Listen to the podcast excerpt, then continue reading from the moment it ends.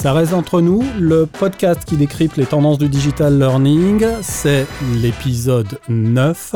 Aujourd'hui, on va vous présenter deux jeunes gens, deux jeunes gens qui font un métier dont on ne parle pas assez souvent, qu'ils vont vous faire découvrir. Et j'ai le plaisir, par ordre d'apparition, d'accueillir Hélène Monia, donc je suis freelance, conceptrice pédagogique e-learning. Super, merci Hélène d'être venue, d'avoir accepté l'invitation. Pas de souci. Et Louis Brunier, même chose. le célèbre, m'a-t-on dit, Louis Brunier. Le célèbre, enfin, dans mon quartier, célèbre dans mon, voilà, mon dans quartier. son quartier et, euh, et peut-être un peu euh, en débord. Ok. Eh ben, jeunes gens, on va pouvoir euh, démarrer. Euh, Hélène, tu as commencé en te présentant donc comme étant. Comment, comment tu dis? Tu bien Conceptrice pédagogique e-learning. Et j'ai presque entendu freelance à un moment. Ah oui, bien sûr, freelance, oui. D'accord, c'est comme ça que tu te présentes. Oui, Et toi, Louis, c'est, euh, tu as dit même chose. Il n'y a, pas une nuance dans la présentation? Euh, moi, je dis toujours euh, concepteur pédagogique. Après, j'avais fait des cartes de visite où j'avais mis designer pédagogique. Mhm. Euh, mais je pense que le plus connu, c'est concepteur pédagogique. Ouais, Ouais. Un, un terme qui est euh, assez connu. Au départ, j'avais pensé, enfin comme je vous l'ai dit tout à l'heure, juste avant de lancer l'enregistrement, j'avais pensé un peu centrer les, les débats sur non pas la profession mais le statut. Et, et j'ai Mhm. trouvé ça un petit peu ridicule, sauf qu'on va pouvoir discuter un peu du statut. Donc là, on va s'adresser pour ce podcast aux personnes qui euh, ne connaissent pas très bien le statut, pourquoi pas aux jeunes gens ou moins jeunes, c'est pas réservé uniquement à une tranche d'âge, qui euh, se posent la question, le cas échéant justement, de soit rejoindre une agence, soit pourquoi pas rejoindre une entreprise, euh, quelle que soit sa dimension, soit eh bien, de travailler en tant qu'indépendant. Donc euh, vous allez avoir un petit moment pour défendre votre euh, choix. Euh, et c'est un choix qui s'est fait pour chacun de vous après avoir quand même connu des agences. Oui. Hélène? Oui. Alors moi, je suis auto-entrepreneur. Euh, moi, j'ai donc j'ai fait 5 ans euh, en agence, donc euh, sur des studios e-learning, et j'ai travaillé un petit peu à Auchan aussi dans l'institut de formation à l'excellence, qui s'appelle, enfin, le studio e-learning d'Auchan en interne. Et du coup, donc après, donc maintenant, je suis auto-entrepreneur, donc c'est un statut qui me convient parfaitement parce que, hum, en fait, il y a très peu d'administratifs. Donc, euh, c'est quand même assez intéressant. Et, et euh, euh, 'fin, par rapport aux autres euh, statuts d'une entreprise individuelle, etc., il y a quand même moins de charges. Et il y a une nouveauté en plus de, qui date de l'année dernière par rapport à ce statut, c'est que euh, le plafond n'est plus limité. Euh, C'est-à-dire que c'est plus 32 900 euros, mais euh, le plafond a doublé à 70 000 euros de chiffre d'affaires. Donc c'est quand même intéressant, ça permet de prendre plus de projets. Euh, donc euh, je vois que des avantages à ce statut. Euh, Ouais, pour moi. c'est- c'est- le, le- le plafond a été relevé. Effectivement, Voilà. ça vous permet quand même d'envisager euh, eh ben, d'en faire un travail à temps plein, alors que ce statut auto-entrepreneur avait été créé, bien sûr, pour euh, permettre d'exercer des compléments d'activité. Ah, c'est- ouais, Aussi, tu- tu- aussi euh, mais je pense que il y a pas mal de gens qui le faisaient en tant que pour gagner leur vie À 100%. euh, à 100%. Voilà, moi, moi Oui. j'ai fait trois ans euh, en, en- en tant qu'auto-entrepreneur, mais du coup le, le seul inconvénient entre guillemets, c'est que donc il y avait pas la TVA, c'est-à-dire qu'on facturait pas la TVA et donc pas de TVA, mais par contre euh, par contre euh, T'es indépendant, tu fais ce que tu voilà, veux, oui ça c'est et sûr. ça te permet de gagner ta vie. Tu disais qu'il n'y avait pas forcément beaucoup de paperasse, pardon pour Oui, l'expression. a- Ah ouais. Et oui, je- t'as oui, fait un, En fait, un- mais un moi, je truc suis, bizarre. je T'as suis foncé pas auto-entrepreneur, moi. Je D'accord. suis entreprise individuelle. Donc moi, ça fait euh, exactement 8 ans même que je suis concepteur pédagogique. Je fête mes 8 ans là. Et j'ai travaillé deux ans et demi en agence euh, sur Lyon. Et ça fait maintenant 5 ans et demi que je suis euh, freelance. Par contre, j'ai fait 3 mois d'auto-entrepreneur. Et comme ça s'est très bien passé, je suis rapidement, euh, j'ai rapidement basculé sur le statut d'entreprise euh, individuelle. Donc moi, je paye euh, les, Mm. les taxes, les cotisations sociales et euh, je Ah, me moi aussi, tape hein, l'administratif. La différence tient à quoi? Euh, moi, c'est que à ce moment-là, donc euh, il y a 5 ans et demi, euh, il y avait ce plafond et puis aussi c'est pour euh, payer mes cotisations sociales, euh, récupérer la TVA. Euh, pour moi, c'est, ça me paraît normal aussi au bout de, de 5 ans de, de cotiser, de, de faire ma part. D'accord. je, vais me permettre une petite indiscrétion. On se connaît un petit peu. Euh, Louis, tu es intervenu euh, pour le compte de bah, Spidernet. On est dans les locaux aujourd'hui. Hélène, toi, tu as travaillé avec nous quelques années, justement avant que chacun, euh, après avoir connu justement des agences, vous choisissiez le, statut d'indépendant. Qu'est-ce que ça a changé, le fait justement de vous installer en tant qu'indépendant, au-delà donc forcément d'avoir quelque chose qui soit associé au statut, mais plutôt cette fois-ci d'un strict point de vue professionnel? Alors, euh, moi, je dirais que c'est un des avantages aussi, c'est qu'on ne se limite pas à une seule entreprise, en fait. Euh, en fait, il y, a, pas mal de diversité dans euh, les clients qu'on peut avoir. Donc, on va connaître voilà, plusieurs, plusieurs clients, donc plusieurs types d'entreprises. Euh, que ce soit des clients directs ou indirects, donc des studios e-learning purs, ou bien euh, des, des, banques ou des magasins de bricolage, ou, pour en citer quelques, quelques secteurs. Mais du coup, ça permet de, découvrir pas mal d'entreprises, de processus. Euh, entre autres. Et, de touches, quelque part, en quelque sorte, parce que je, normalement, je pense qu'on pourra être d'accord, Louis, tu confirmeras peut-être aussi, euh, en, justement en travaillant comme ça pour plusieurs soit agences, soit pour plusieurs comptes en direct, parce que bah, c'est euh, ce que vous avez dans votre portefeuille de clientèle, ça vous permet aussi de toucher à des tendances qui peuvent être diverses et variées, contrairement à ce que vous trouveriez en, termes de renouvellement de modalités mmh. en étant chez un seul et unique prestataire, parce que c'est une machine peut-être un tout petit peu plus longue, plus lourde à faire, euh, à faire évoluer. Mmh pour moi, sur le plan du, métier, de ce que je fais euh, dans, mon, dans mon quotidien, je fais la même chose que quand j'étais euh, salarié. En tant que concepteur pédagogique, mmh. alors certes, je m'adresse à différentes entreprises, mais c'était déjà le cas quand j'étais concepteur euh, salarié. le statut pour moi de, freelance, la différence, ça va plus être sur les pour faire une référence au théâtre classique, c'est plus sur l'unité de, de, lieu et l'unité de temps. Je peux travailler quand je veux. Enfin, théoriquement, je peux travailler euh, la nuit ou euh, juste mm. l'après-midi. Ou, euh, et de lieu, je peux travailler dans un café, chez moi. Dans, bon, moi, je suis dans un espace de coworking. Mais, mais c'est plutôt là-dessus qu'il va y avoir des différences avec le statut de salarié. Et par contre, sur les actions en elles-mêmes, j'ai pas vu un profondément changement, à part que j'ai l'administratif à gérer aussi de temps en temps. Euh, mon métier de concepteur pédagogique, j'utilise les mêmes outils, je, réponds aux mêmes problématiques. Donc euh, là-dessus, il n'y a pas une, euh, une, un grand changement en fonction de mon statut. Ça, oui, ça n'a pas changé immensément, immensément de... Ah, si, si, quand même. Enfin, déjà, ne serait-ce que justement dans ce qu'on peut peut-être aborder, la journée type. ça se passe comment une journée type? Oui, bah ouais, c'est ce que disait On va être très différent avec Hélène, je crois. Euh, plutôt matin, plutôt soir, plutôt tout. Euh... Alors non, moi j'essaye de, enfin quand j'ai vraiment, ça dépend des, des, projets et de, on va dire du délai que j'ai pour faire un projet. Ça peut varier. Des fois, je vais avoir un projet à faire, euh, je vais avoir 10 euh, jours pour le faire. En vérité, il va mettre 6-8 jours.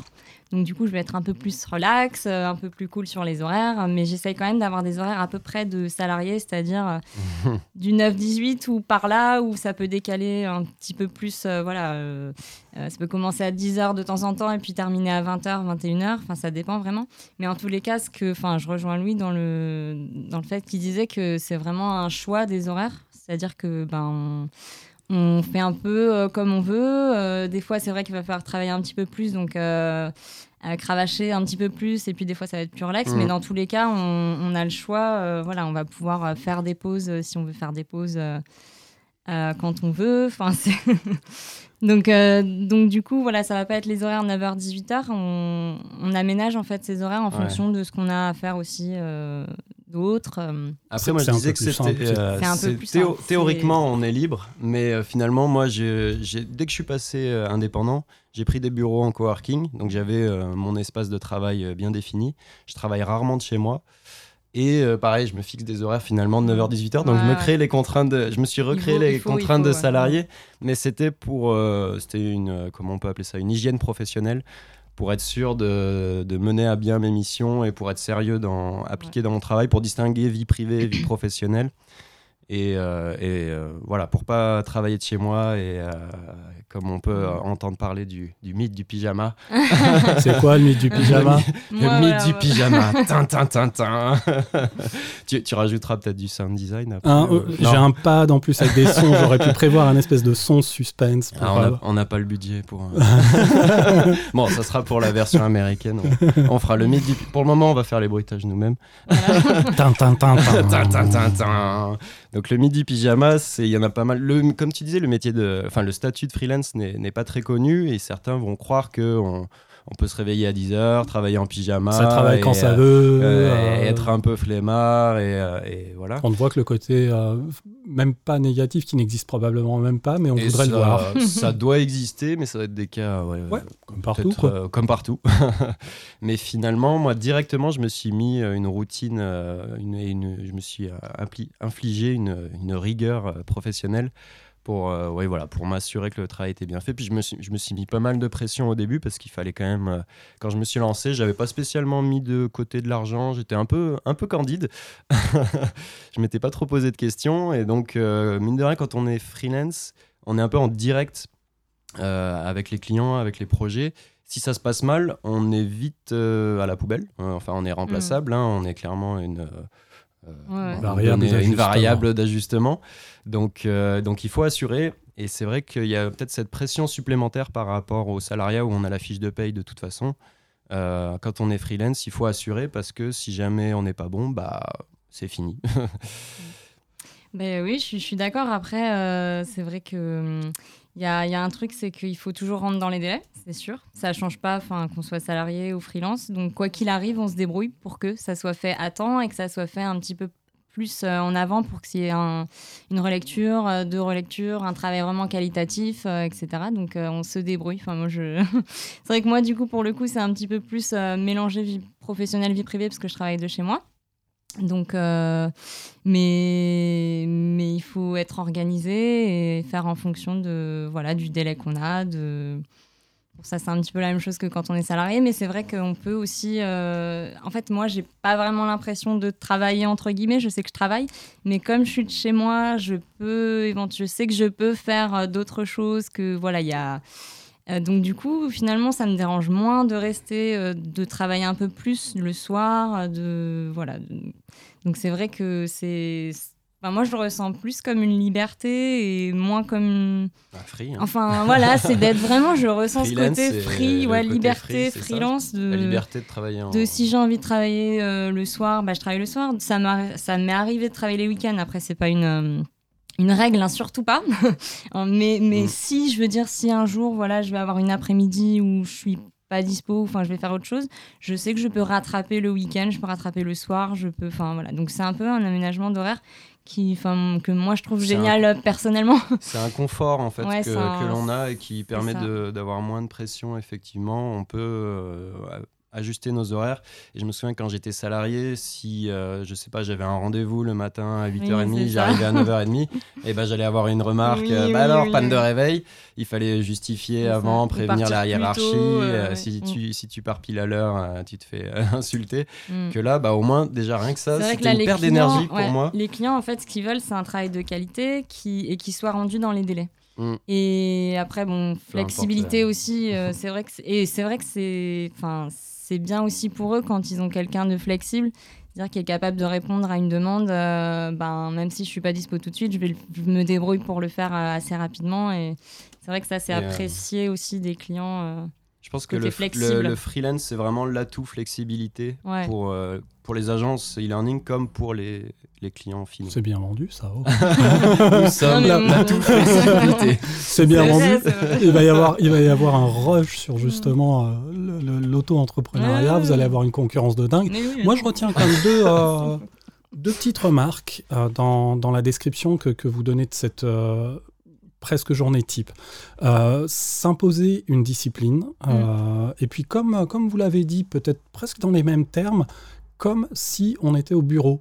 Est-ce que, est-ce que on, on conseillerait à quelqu'un qui veut se mettre euh, justement à, à son compte, pour dire ça comme ça, est-ce qu'on lui conseillerait de commencer d'abord dans une agence histoire de, de prendre le pouls du marché, puis ensuite d'envisager de se lancer Ouais, à son compte. Euh, ouais. Moi, je sais que j'aurais pas pu le faire. euh, ouais. qui n'a pas Ouf. fait le métier, par exemple. Ouais, quelqu'un qui ne serait pas passé par une agence. Moi, je pense qu'il faut d'abord euh, se faire une petite expérience dans une agence, voire deux, voire euh, trois, pendant quelques années. Enfin, je, je pense, c'est mon avis, Ah oui. euh, pour connaître voilà comment ça se passe, comment se passe un projet en fait, comment euh, les relations qu'on a avec euh, le chef de projet, avec les autres concepteurs, le travail en équipe, euh, travailler avec un graphiste. Euh, toutes ces choses-là, en fait, toute la gestion de projet, etc. Si on ne sait pas comment ça se passe, ça me paraît compliqué de faire ça ensuite euh, tout seul dans son coin, Ah, sans vraiment sûr. avoir les relations. Et en plus, ça permet aussi de découvrir, enfin, travailler dans des agences, ça permet de découvrir des outils, de se former sur les outils, sur, euh, sur le métier, en fait, tout simplement. Donc, c'est vrai que Ouais, je pense qu'il faut d'abord se faire un petit peu son... Auprès de ses collègues, là, là c'est vrai qu'on aborde un des défauts peut-être du freelance, c'est qu'on peut se retrouver isolé. Mm. Euh, moi, je partage mes bureaux avec d'autres personnes, mais il n'y en a aucun qui est dans le e-learning. Et quand même, dans notre métier, on est amené à avoir des questions. Bah, je ne sais pas comment euh, traiter, euh, faciliter l'apprentissage de tel, euh, de tel contenu. Peut-être que sur un outil où techniquement on va se retrouver à avoir, à avoir un bug. Quand on est en agence ou quand on a une équipe, eh ben, on va pouvoir demander aux collègues, on apprend Mm. plus rapidement, on pose la question, on a la réponse, on a des idées. Que quand on est freelance, bah, il va falloir trouver, établir des stratégies pour, euh, pour pallier euh, à ce problème. Donc c'est vrai que moi je, donne- des cours euh, en tant qu'enseignant vacataire au master d'ILIPEM à Grenoble d'ingénierie pédagogique multimédia. Il y en a pas mal des jeunes qui veulent se lancer directement en freelance et souvent je leur conseille moi de travailler, de commencer par travailler en agence, se faire la main, effectivement comme disait Hélène, se former, découvrir le métier, et puis mine de rien, savoir combien, combien ça coûte une journée de e-learning, estimer son temps, combien de temps ça va me prendre pour concevoir euh, une formation de 10 minutes, euh, et puis se former sur les outils auteurs. Donc c'est vrai que c'est une bonne école. Les, les agences e-learning, c'est un peu intense, c'est un peu difficile euh, parfois, mais, mais c'est vraiment nécessaire, moi je trouve. Bon. Et après, il faut juste, juste avoir de la rigueur, juste pour euh, les gens qui veulent, qui veulent démarrer en, en freelance. Il faut voilà, être organisé, pas.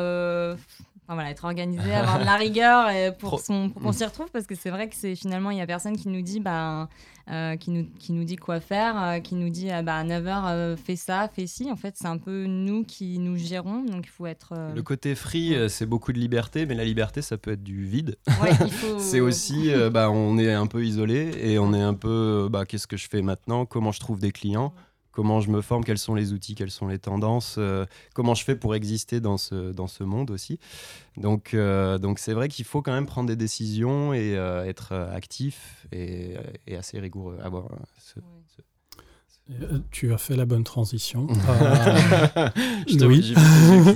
euh, la, la transition est bonne parce qu'il faut à la fois effectivement que vous connaissiez les attentes de vos clients, euh, quand bien même vous pouvez donc travailler aussi pour euh, le cas échéant une agence qui travaille à son tour pour un client, et euh, en même temps il faut que vous cultiviez votre euh, jardin. Euh, J'ai pas trouvé mieux comme expression, je suis désolé. C'est- le seul truc qui me soit venu à l'esprit.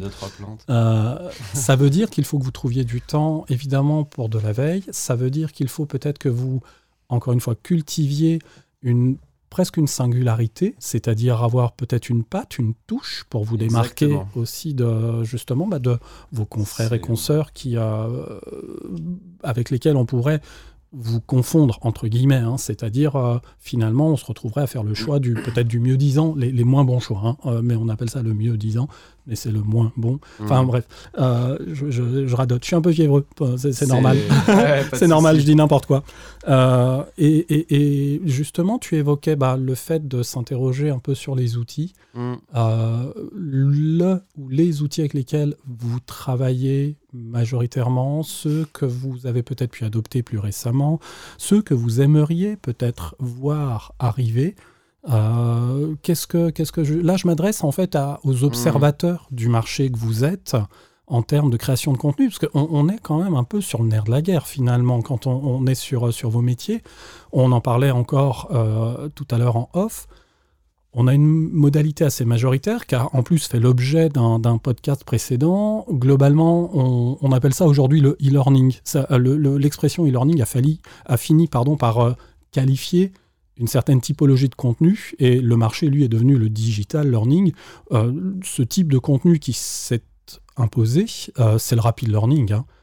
Et euh, en tout cas, les outils qui ont donné naissance au concept, c'est-à-dire des outils qui nous prétendaient qu'on pouvait facilement produire, faire même produire par l'expert, et que euh, ça répondait à des contraintes Mhm. économiques. Est-ce que c'est encore l'outil qu'on rencontre majoritairement Et quel constat on peut faire si tel est le cas? C'est-à-dire, euh, comment est-ce que ça évolue? Est-ce que c'est lent à évoluer, c'est normal?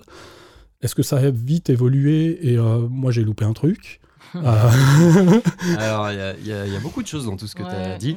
Ouais, c'est- mais c'est Alors, pareil, c'est la fièvre, je délire, je délire complètement. Euh, je, vais, je vais essayer d'y d'y répondre euh, comme je, comme je peux. oui, oui, oui. Et euh, donc euh, au tout début, euh, donc tu faisais la transition et, euh, entre justement travailler en agence et euh, en indépendant, suivre les tendances et les outils. Euh, pour moi, pour revenir sur la question des agences, euh, tout l'intérêt de travailler en agence, c'est aussi qu'on va se découvrir soi dans, sa pratique de la conception pédagogique, comprendre ses, qualités. On va être bon sur un outil, on va être bon techniquement. Il y en a qui sont plutôt visuels, il y en a qui sont plutôt que sur la scénarisation pédagogique. Le, mé- le métier de concepteur pédagogique est assez varié. Les profils finalement qui sont dedans sont euh, très variés aussi. Et quand on va travailler en agence, on va se rendre compte un peu de ça, de, sa, de ses qualités qu'on va pouvoir mettre en valeur quand on sera freelance. Ça sera notre proposition de valeur en fait. Finalement, on va dire, bah, moi je suis très bon pour euh, utiliser tel outil, euh, pour l'intégration, ou alors je suis très bon euh, pour scénariser. des choses comme ça où je maîtrise des outils de création graphique, de motion design. Donc ça peut être ça la proposition de valeur. Alors ensuite, tu as parlé de C'est- C'était euh, des euh, tendances, justement. des Bah, allez, on va se faire un ping-pong comme Ouais, ça avec, avec Hélène Sur maintenant. les Je outils, laisse la C'est main. vrai que je travaille euh, quand je fais de la donc je fais de la conception et de la réalisation. Donc sur la réalisation, ça va être beaucoup storyline encore, quand même la majorité. Par contre, il y a une euh, tendance, on va dire, qui se démarque un peu. C'est euh, par exemple, j'ai un client qui m'a proposé de suivre une formation sur Elucidate, qui est un outil de Oui. Euh, qui est un outil responsive en fait. Et c'est vrai que depuis, donc je fais pas mal euh, de, de modules sur cet outil et j'ai un autre client qui du coup est- a été demandeur de, de production sur cet outil-là. Donc c'est vrai que j'ai aussi des demandes sur Rise par exemple, sur, euh, je vois que le mobile learning euh, quand même est dans la place, on va dire. Enfin, commence où il y a vraiment, une petite part de marché, enfin part plus quand que même, petite. ouais, du, du mobile learning, donc avec les outils euh, dédiés.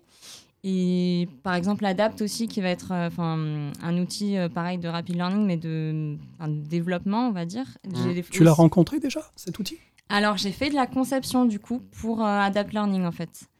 Euh, Je confonds pas, hein, c'est l'outil euh, open source. oui, c'est ça, euh, exactement. Oui, oui, c'est codé gratuit, par des Britanniques. Exactement. Donc du coup, euh, oui, oui, j'ai fait de la conception pour plusieurs clients sur cet outil-là. Donc il- en fait, c'est assez similaire à Elucidate dans le sens où il va y avoir quand même des, des typologies de pages en fait qui vont être proposées. Euh, après, il faut connaître, euh, voilà, il faut savoir euh, qu'est-ce qu'il est possible de faire et s'adapter en fait, adapter la conception aussi. Euh, du coup, ça, à, à l'outil qu'on va utiliser pour euh, la Mm. réalisation en fait. Ça va pas être la même conception, que ce soit dans Elucidate qui va permettre beaucoup plus de créativité. euh, et de parce que euh, pardon Storyline va permettre beaucoup plus de créativité de parce qu'en fait on peut tout faire avec Storyline pour moi donc du coup on mais c'est pas vraiment mobile learning enfin pour moi, c'est l'interface qui est mobile, mais du coup, ça va pas être le même rendu que. Voilà, si on. Que, que un On outil n'aura pas toutes les vertus, hein. euh, Ouais. C'est Ah oui, pas vraiment. euh, Peut-être dans les activités, adapté, dans les donc. différents scrolls. euh, ouais, je vois, mais euh, L'écran reste quand même statique, donc Oui. c'est. J'ai déjà fait un module, euh, du coup, euh, euh, mobile learning. Euh, dans Avec Elucid- Storyline. avec Storyline, pardon. Et du coup, c'est vrai que c'est pas mal, mais il y a quand même pas mal de contraintes. Ça se, les- l'écran reste statique, donc il faut pas. écrire très très gros. Simplement. Ça s'adapte pas. Ouais, c'est pas, c'est pas. Il y a mieux. Donc du coup, à ah, ce qu'on a c'est dit. vrai que a- Ça balance un peu. c'était déjà il y a deux ans, mais c'est vrai que maintenant, avec ces Ouais. nouveaux outils-là, qui sont quand même plus ad- adaptés au mobile learning, c'est On, touche du doigt un vilain défaut hein, qu'on rencontre euh, sur le marché, c'est Ouais. qu'on veut euh, d'abord, un, que tous les contenus, quels qu'ils soient, rentrent dans une plateforme Mm. et que la plateforme diffuse tout. Et puis Mm. deux, on veut un outil auteur qui fasse tout. Mm. Euh, Oui. en Ouais, fait, je sais pas, il je, faut, pas faut- tout avoir. ouais, que- faut leur donner la- des adresses de lieux de pèlerinage, des trucs comme ça, quoi, à ceux qui cherchent ça. Ce que, ce que j'allais dire pour résumer, c'est que oui, Storyline, c'est un outil de création sur mesure, mais qui est, on crée un projet dédié à un support finalement, soit. PC, soit mobile. Mais par contre, c'est du sur mesure, donc on peut, comme tu disais, libérer sa créativité et faire euh, tout ce qu'on veut. Par contre, les outils que tu as cités après, Elucidate, Adapt, euh, il y en a d'autres, euh, Gomo Ouais. ou euh, même Articulate Rise, ce sont des bibliothèques d'activités. Donc, c'est des, des activités dans lesquelles on va injecter le contenu. Mhm. Donc, la créativité va se retrouver euh, un petit peu bridée, mais par contre, ça va être multi-support. Donc, euh, ça va bien fonctionner effectivement sur tous les supports. Ouais, j'aime bien quand même euh, la, la référence faite à justement à Adapt, hein, ce projet open source, mais qui, euh, qui aussi voit plusieurs acteurs euh, qui contribuent au projet open source avoir leur version personnelle, puisqu'ils se sont en fait euh, entendus pour cela, pour euh, avoir chacun une version commerciale de, de l'outil. Donc chacun a Oui. fini de, de développer finalement ce qu'il continue de mettre à la disposition de la communauté.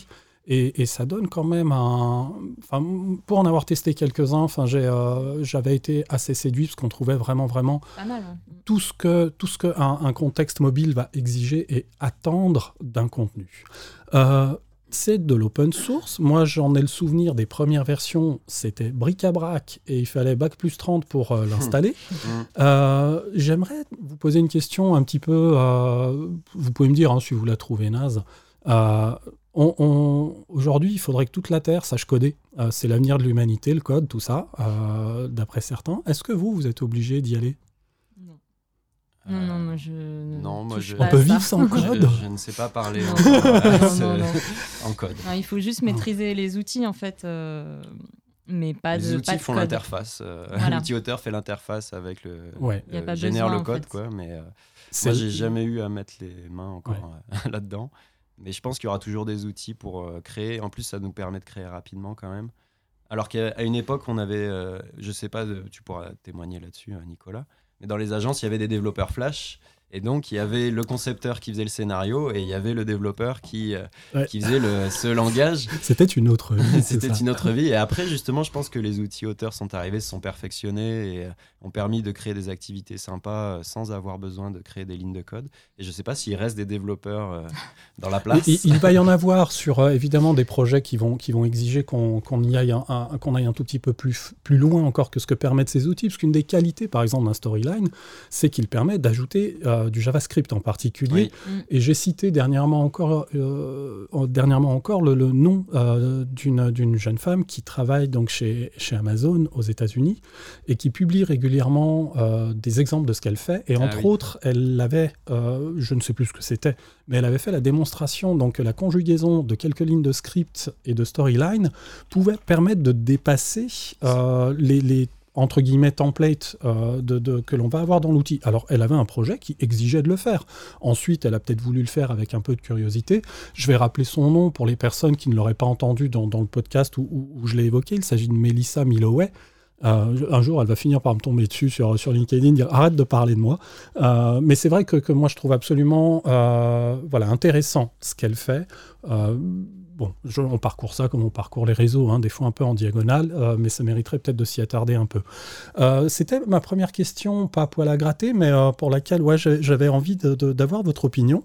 Et puis ça nous renvoie justement à ce qu'est réellement finalement votre métier, celui de la conception pédagogique et pas du développement. Donc ma question était un peu, un peu naze dès le départ, mais c'était volontaire parce que on, on l'a vu via l'anecdote que certains peuvent aussi, parce qu'ils ont des affinités avec le code, y aller. Mais voilà, faut avoir envie, puis peut-être le besoin, etc. Puis sinon, on a toujours des collègues dans- qui savent faire. Dans la conception pédagogique, il y a la scénarisation, mais il y a aussi la réalisation. Donc, dans réalisation, Aussi. il peut y avoir effectivement, euh, il peut y avoir des concepteurs pédagogiques qui sont très bons techniquement et qui vont justement ajouter du JavaScript et qui vont être à l'aise avec ça et qui ont donc euh, qui peuvent créer des, des projets qui ont un potentiel énorme. Enfin, euh, ça peut aller très loin. qui permettent de pousser un petit peu plus parce que bah, le projet se veut, euh, se veut avec ces ambitions-là. Euh, mon autre question, elle revient peut-être plus sur justement la dimension scénarisation. Un jour, j'ai croisé la route d'un euh, monsieur qui s'appelle Florent Morin, que l'on rencontre en particulier sur Twitter euh, sous le nom de Pixel Hunt. C'est le nom de son entreprise. Il a produit des web documentaires, Mm.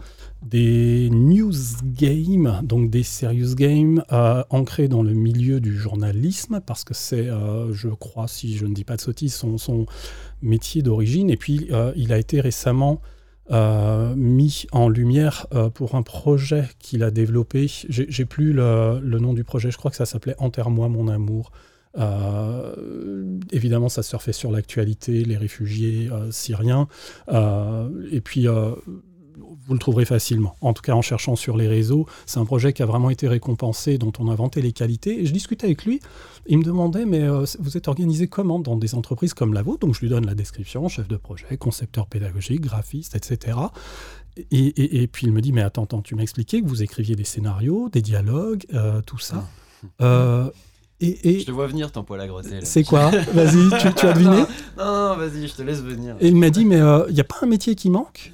Ah bon, bon un, peu, un peu interloqué, bloqué comme ça. Il me dit, mais tu connais le métier d'auteur? Je dis, bah oui. Euh, et vous n'en avez pas d'auteur dans votre métier? Alors, il ne visait pas l'entreprise, il, il, visait le métier en général, parce qu'il me posait la question de comment ça se passe dans votre métier. Euh, ça, ça c'est ma deuxième question euh, de blocage. Très bien joué. Très, très bonne carte.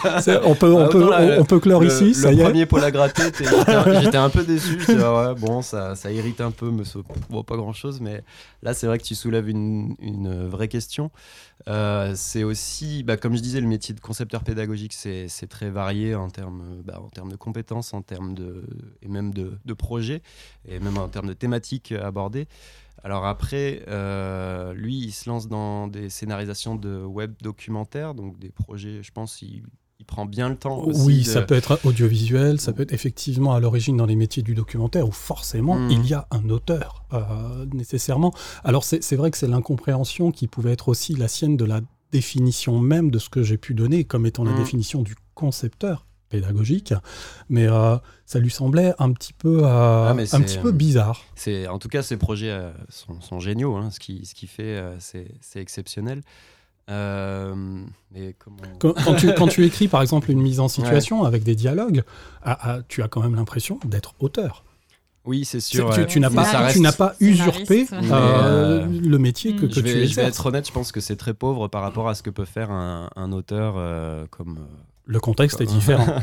c'est ça. Mais les attentes, les attentes aussi sont, sont différentes. Lui, ça s'adresse à un public, euh, bah, public, public. Ouais, ouais, ouais. que nous, on s'adresse euh, à, du privé souvent, où ils ont déjà leurs attentes. Ils ont un peu. Euh, on va scénariser. Alors, il y aura deux personnages. Il y en aura un qui connaît bien. Il y en a un, c'est un peu l'ingénu. Il découvre la, il découvre l'entreprise. la, relation maître-élève, c'est vrai que c'est un ressort qu'on utilise souvent. Euh, trop souvent euh, là-dedans et c'est vrai que euh, personnellement j'ai du mal à, aller plus loin ou quand je propose plus loin bah, finalement on me dit non non il faut revenir à, ça c'est bien comme ça ils s'identifient les personnes les apprenants qui vont suivre la formation s'identifient au personnage de l'ingénu c'est une vision un peu biaisée de la pédagogie tout court ou c'est juste en fait une ficelle facile? Après, je pense qu'il y a les limites de, du contenu et de l'attente client, voilà, qui qu'on peut pas faire n'importe quoi non plus et il euh, faut faire attention. Mais il y a aussi quand même une certaine créativité. Euh, enfin, faut pas. Mm. Il y a souvent, moi, on m'impose pas forcément euh, qu'il y ait des personnages ou pas. C'est un peu moi qui décide entre guillemets. Après, c'est vrai qu'il y a toujours un style de module qui est qui peut être prédéfini ça va être un module classique, donc là, on sait qu'on va pas mettre de personnages, on sait que ça va être vraiment une façon de présenter en fait. Euh, euh, en quiz, en, schéma, puis d'autres façons un peu innovantes de, de présenter. Mais, mais c'est défini déjà, on sait qu'on va pas aller dans du, dans du personnage, dans du, de la fiction, dans une métaphore. Euh. Moi, je me souviens quand j'ai débuté dans le e-learning, c'était il y a donc il y a 8 ans, c'était la grande tendance. Il y, a toujours des révolutions dans le e-learning. C'était le serious game à cette époque-là. Ah bah oui. Et ah. euh, Là, on, ouvre une belle parenthèse. on ouvre une parenthèse. Mais euh, voilà, intéressant. On a cherché le game hein, longtemps. Chaque, oui, mais chaque, chaque révolution apporte euh, quand même son petit lot. Après, il en reste des fois juste des miettes, mais il apporte un peu son, son petit lot de, voilà, de, de, valeur ajoutée. Et donc, j'avais fait mon mémoire là-dessus sur les ressorts ludiques du jeu vidéo pour les intégrer à la formation. Et c'était hyper intéressant je euh, d'apporter un peu de gamification et des, des, leviers comme ça qui, qui peuvent faciliter l'apprentissage. Mm. Et euh, pour aller un peu plus loin, moi, je m'étais intéressé aussi à la scénarisation dans le cinéma. Parce que finalement, on se rend compte qu'il y a toujours un peu le schéma du héros. Euh, qui a une faiblesse psychologique, puis un événement déclencheur, et puis il va rencontrer des personnages, euh, un qui va l'aider, un qui va plutôt... Euh, enfin, voilà. Et, et finalement, quand j'essaye d'appliquer ça, ça, ça, fonctionne plutôt bien dans le e-learning, et ça intéresse effectivement les clients. Mais c'est quelque chose sur lequel je me suis intéressé par moi, à côté de mon métier de concepteur pédagogique. Enfin, c'est plus par passion de la conception, de la scénarisation, que vraiment dans mon métier, on m'a demandé euh, tiens, tu vas te former. Euh, tu es allé chercher ce qui, ce qui fait les qualités justement d'un auteur, mais je, je, crois que tous les, les, jeunes gens et moins jeunes gens hein, qui exercent un peu votre profession euh, ont regardé dans cette direction-là, Oh. bien entendu, parce qu'on le sait, euh, il y a des ressorts, euh, pas des recettes, mais il y a des ressorts qu'on peut mettre en œuvre et qui fonctionnent parce qu'on a été aussi élevé comme ça Mm. avec la télévision, avec les séries, avec le cinéma. Et avec le théâtre, tu as parlé du théâtre, Mm. euh, et ben c'est des ingrédients qui fonctionnent bien et qui peuvent donner des contenus super intéressants. Évidemment, il faut qu'on distingue toujours le contenu de fond euh, et que ça ne soit pas, euh, voilà, Ouais. qu'il y ait un juste équilibre. C'est très compliqué d'arriver à quelque chose de cohérent, ouais. Euh, c'est vrai, finalement. Quand on cherche à scénariser et qu'on a un contenu des fois un peu lourd, enfin si c'est de la réglementation, Du juridique, Oui, voilà, juridique. y a pas mal. allez, allez rendez-moi ça ludique. De la euh, ça, va être, finance. ça va être passionnant à suivre. Et ben des fois on peut, euh, c'est là où le, le talent d'un auteur euh, peut-être va, faire la différence et euh, il va arriver à rendre ça vraiment fascinant et immersif. Et mais c'est très compliqué et ça demande beaucoup de, temps aussi en, conception, de temps donc à facturer. Ouais, je crois, je crois que vous avez quand même bien, on a bien présenté hein, ce qu'était un peu le métier, comment il est né, ce, les fonctions qu'il va forcément occuper, les relations que le métier va avoir aussi aux autres métiers, euh, et puis dans votre contexte, eh bien, euh, le fait de devoir gérer ce que d'autres géreraient si vous étiez dans une structure. Euh, en tout cas, enfin, moi, j'ai pas le sentiment que vous n'avez pas donné envie, euh, mais plutôt euh, donner envie aux, Oui. aux personnes qui voilà se demandent est-ce que est-ce que ben il faut y aller est-ce qu'on peut encore y aller parce que ben ça a commencé c'est, un phénomène qui a commencé Il il y a quand même boulot, quelques hein. années Ouais, hein. Euh, il y, a, il y a du boulot oui, beaucoup Oui, oui. Enfin, moi, c'est vrai que j'ai pas mal de propositions et, Ah oui. et je sais que je renvoie souvent vers euh, des freelances que je peux connaître et que je sais qu'ils font du travail de qualité. Bonne entente entre Et, les euh, freelances en plus. Et Un bon eux réseau, aussi ouais. sont, sont vraiment très occupés, donc Mm. il n'y a pas le temps de s'ennuyer. C'est vrai que Là où on a beaucoup de chance, ouais, c'est qu'on ouais. fait un métier euh, enfin très Riche, riche, ouais, très très, riche, très divers, passionnant. en fait. plus, on surfe sur- dans un domaine qui est quand même très dynamique, le digital learning, le Ouais. e-learning. Enfin, c'est vraiment euh, ça, ça continue toujours de, de grossir. Il y a beaucoup de demandes, beaucoup de besoins. Donc c'est vrai que c'est tout bon. super. ouais. ouais bah, vous êtes encore euh, super jeune euh, donc vous allez voir arriver et justement ce qui commence un petit peu à frémir hein. on a évoqué évidemment le mobile moi j'ai le sentiment que voilà toutes les encore les, les, les figures que l'on va mettre en œuvre, en tout cas pour le mobile, se sont pas encore exprimées. Elles sont, elles ont pas toutes germé. Si je reprends encore une fois mon petit jardin que j'ai cultivé pendant quelques minutes là, Mm. mais on, on va voir des choses intéressantes arriver. Euh, on, on flirte, ça y est, avec pas loin de 40 minutes. Je, je sais pas, je fais une fixation sur 40 minutes. C'est euh, pas ma température Ouais, du jour, mais pas loin. euh, ouais, je t'en prie. Poil à gratter. Parce Allez. que on, a, on a abordé la scénarisation, tu as parlé euh, des auteurs, mais on a fait un. Je trouve que c'est un peu un paradoxe. On a aussi parlé du, du mobile learning et des outils qui permettent maintenant, mais qui sont finalement des grilles d'activité euh, dans lesquelles on va injecter du contenu. Et c'est vraiment, euh, pour moi. Enfin, c'est marrant que tu abordes ces deux C'est sujets. presque Qu'on antinomique. mette en parallèle alors que c'est antinomique. On va Ouais, ah, ah ben c'est super intéressant. Oh là là, mais on va enregistrer un second, euh, un second podcast. Là, on est parti. C'est intéressant parce que euh, ça questionne forcément un peu le, concepteur que j'ai pu être aussi euh, il y a fort longtemps, certes, mais que, que j'ai pu être. Parce que aujourd'hui, quand même, entre le moment où on a fait naître les outils du rapid learning, grosso modo, je la fais courte, hein, c'était pour transformer un PowerPoint un peu pas terrible euh, et qu'on pouvait pas mettre en ligne en un PowerPoint toujours pas terrible qu'on mettait en ligne. Avec quelques activités. Avec euh, un quiz toutes les 5 ou 6 slides, euh, cette espèce de moyenne qu'on va retrouver continuellement.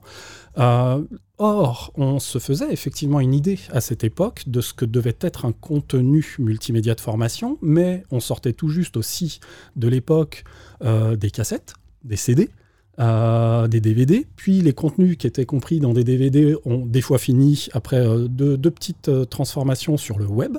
Donc on avait des contenus qui étaient euh, des contenus de récupération, qui n'étaient pas des contenus web. Et puis on n'avait pas non plus une population dont la culture digitale euh, était, était faite. On n'en était qu'au début du web. Euh, J'évoque là le début des années 2000. hein. On en était encore au début du web. Euh, les, je- enfin, j'ai formé des, des- ah, il y a longtemps, j'étais jeune, mais, mais j'ai formé des responsables informatiques à envoyer des emails. Mm. Euh, ça m'est arrivé. Enfin voilà, je, je, je vais pas faire super super long, mais aujourd'hui on a, oui effectivement, cette variété de contenu un tout petit peu plus brut de décoffrage qui a pris une place euh, aussi euh, peut-être différente. Euh, justement, le mobile, on a voulu lui conférer cette place à part, à côté, qui va occuper des temps un peu différents. Puis tout doucement, on se rend compte que c'est l'outil presque principal avec lequel on va se former. Donc on commence aussi à le considérer un peu mieux. Et là, on va retrouver une différente, différentes variétés de contenus qui vont correspondre à l'intensité de ce qu'on va vouloir mettre dedans, au budget, à la facilité aussi d'y accéder, euh, parce qu'on a toujours euh, encore, ça existe encore, hein, des problèmes d'accès au contenu. Euh, le mythe du contenu offline est toujours bien là. Il enquiquine tout le monde. Or, on sait que l'avenir, c'est sur le tout connecté. Enfin, évidemment, il y aura toujours des lieux où c'est pas possible. Enfin, voilà, etc., etc. Est-ce que j'ai bien répondu? Pas du tout. pas du tout, mais s'il y avait deux, trois mots-clés euh, qui, qui étaient utiles, je pense surtout le- la culture, euh, effectivement, la culture de l'outil informatique. euh, maintenant, on, bah, on a, on a tous un smartphone dans la Ouais. poche, on, on joue, on regarde des séries, les scénarisations sont hyper abouties, c'est c'est incroyable ce qui se fait maintenant exactement ça. en termes de scénarisation, et même des petits jeux tout bêtes deviennent addictifs euh, parce qu'il y a des, des petits ressorts comme ça euh, de gamification euh, qui nous rendent complètement fous. Donc, euh, On élimine déjà les trois minutes de on va vous expliquer comment naviguer dans votre Comment- module. Comment suivre cette formation Ce qui, est, ce qui est hallucinant, hein, vous, enfin, vous vous souvenez, enfin, et ça se fait Ouais, peut-être ouais. encore, Ça se fait encore, ouais. de devoir obliger, euh, de devoir obliger, de, de- de devoir s'obliger à expliquer comment naviguer dans un dispositif que normalement aujourd'hui, on est supposé facultatif. Intuitif. Ouais. Facultatif, heureusement. Mais ça, ça évolue dans, vraiment dans le bon sens. Moi, je vois sûr. mes derniers projets, justement, grâce au, je pense que c'est grâce au mobile learning, euh, quelque part, c'est qu'on va vraiment euh, de plus en plus vers des objectifs pédagogiques précis, courts, et on cherche vraiment à, à respecter un périmètre qui respecte, euh, qui, voilà, qui se tienne dans cet objectif pédagogique. On fait plus des modules fourre-tout avec... euh, ah ça il faudra en parler aussi, ça il faudra le rajouter et finalement on, a, on comprend plus euh, pourquoi, euh, pourquoi on suit la formation et ça c'est c'est un vrai plus. On a des, des contenus plus dynamiques, plus, plus, euh, voilà, plus scénarisés, plus sympas à suivre. ouais. le mot de la fin, Hélène? Bah, en résumé, euh, vie de freelance euh, très positif. Vive ma vie de freelance. Voilà, très positif. Moi, je, je suis vraiment très contente hein, de cette vie-là. on n'a de- pas trop abordé les galères hein, quand même. C'était un peu les petits oiseaux dans le, c'était les plus petits les oiseaux dans le ciel bleu. mais- euh, Mais on, s'est tellement Il y en a aussi, euh, évidemment, il y en a aussi. euh, Euh, moi, Euh, je me suis quand même un peu retrouvé à la rue à mes débuts. ouais. Euh, j'ai dû euh, contacter Ah ouais. un avocat euh, pour une, euh, une autre, un autre projet. Enfin, il y a quand même eu des soucis des fois euh, qui s'impactent Ouais, sur la vie arrive, personnelle et qui ont été assez intenses. Donc, Ça m'est pas arrivé, mais je connais une autre freelance qui a attendu 9 mois avant de, Avant de pouvoir euh, avant lancer ses payé, premiers projets et d'être payé. Donc, Oui, euh, il y a 9 mois de aussi, retard, euh, sachant qu'il y a déjà un bon petit délai, ça, ça fait un an sans être payé, donc c'est difficile. Mais heureusement, ça m'est jamais arrivé, donc euh, je Mm. garde euh, mes clients. C'est, il faut, c'est ça, hein, avoir un petit a- portefeuille client, les garder bien Voilà, au chaud. Ouais, euh, exactement, les fidéliser. Bien travailler, les- comme ben, tu disais. Voilà. ça. Et, euh, et puis s'assurer euh, justement un C'est- volume de clients euh, fidèles. Ouais, et diversifier aussi. Euh, J'essaye, euh, bah, je pense que Louis c'est pareil, mais de pas travailler avec un même client sur 6 mois ou 9 mois dans l'année, de vraiment essayer de changer à chaque fois de, de client, de projet pour, euh, pour que ça soit Ouais, diversifier, riche, mais c'est aussi une garantie de justement ouais. de pas Exactement. vivre des galères le cas échéant. Ouais, ouais. Ouais, il y a les clients fidèles et il y a de temps en temps Et des les petites nouveautés, nouveautés, ouais. sympas. C'est Mm. des relations gagnant-gagnant, hein, souvent parce que euh, on va découvrir un nouveau projet, euh, des, nouvelles méthodologies, des nouvelles personnes, et puis euh, les personnes en face vont découvrir aussi avec nous une peut-être d'autres idées. Donc, euh, on est non seulement l'atout euh, flexibilité, mais aussi euh, l'atout, je sais pas, euh, fraîcheur de Génial, la génial. conception pédagogique. Pardon, c'était le mot de la fin. Je te l'ai un peu- Non, non, non, tu vois, je, je remets une petite musique, c'est un peu comme les fins de soirée, on, on met une petite musique Ah, histoire de qu'on parte, signifier que c'est comme au César. c'est ça, il va falloir partir, messieurs, dames. Moi, je voudrais vous remercier vraiment, vraiment euh, tous les deux d'avoir accepté cette invitation, de euh, la sincérité, de, de- de, justement des échanges. Et euh, je me suis bien amusé. Je- ça a été enflammé. J'ai ma température a monté encore un peu. Euh, J'espère que vous vous êtes bien amusé. euh, et que, que sait-on jamais, on remettra ça. Bah ouais, merci, avec- Hélène. Avec plaisir. Un, un grand merci. Pas de souci. À toi. Merci Louis, à toi. merci beaucoup. Bah, merci à toi. Et euh, bah, j'ai hâte de, de se re- que, que on se relance dans des discussions comme ça, euh, Avec plaisir. échevelées.